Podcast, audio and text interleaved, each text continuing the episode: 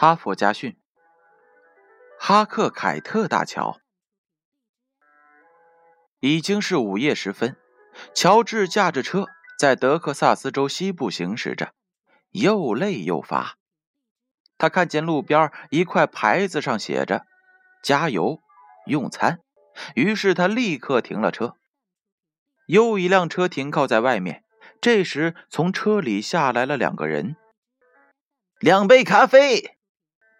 其中一个高个子对侍者说：“有地图让我们查一查吗？”“呃，我想是有的。”侍者一面回应，一面在电话机旁的一叠废旧报纸里找了起来。过了一会儿，他找到了，递了上去。也许有点旧。陌生人摊开地图，高个子指着奥格兰德河，摇着头对伙伴说。哎呀，没有桥，也没有渡口，没有路通往墨西哥。侍者听见了，马上上前说：“呃，我也许可以帮你们的忙。那怎么走呢？”奥格兰德河在位于哈克凯特镇的地方，半年前造了一座桥，过了桥往下走就是墨西哥了。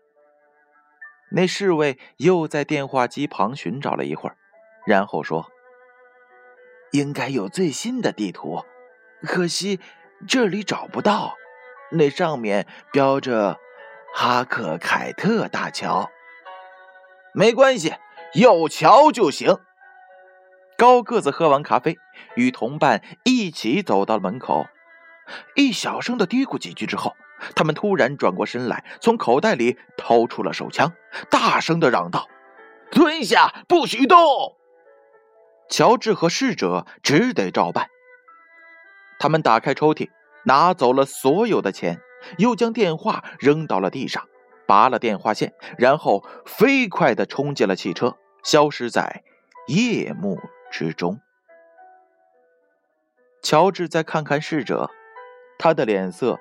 有点苍白，但回神之后又立即开始修电话。五分钟之后，他们找到了警察，告诉他们这里发生的一切。啊，对对对，他们要去哈克凯特镇。乔治摇了摇头。哎，我我我我简直给他们愚弄了，我还以为他们是来做生意的。哎，这这。这太不应该了。呃，起先我也给他们骗了。呃，但当他们研究地图的时候，我看见了高个子腰里的手枪皮套。侍者说：“乔治有些气愤。你既然已经看见了他们不是好人，为什么还要告诉他们哈萨凯特大桥的事呢？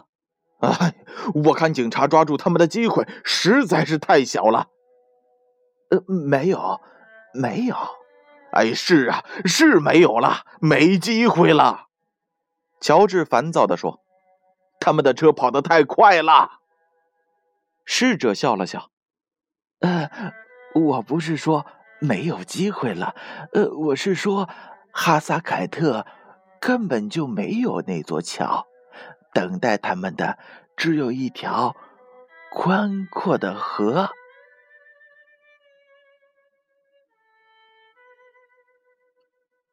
故事讲完了，编后语是这样写的：保护自己是需要技巧的。当你遇到潜伏的危险时，不能让将要危及到你的对象知道你已经意识到了危险，而是不动声色的运用最隐秘的方式化解险境。就如这个聪明的侍者，先将劫匪引向哈萨凯特大桥。然后再采取进一步的措施。哈佛家训，建勋叔叔与大家共勉。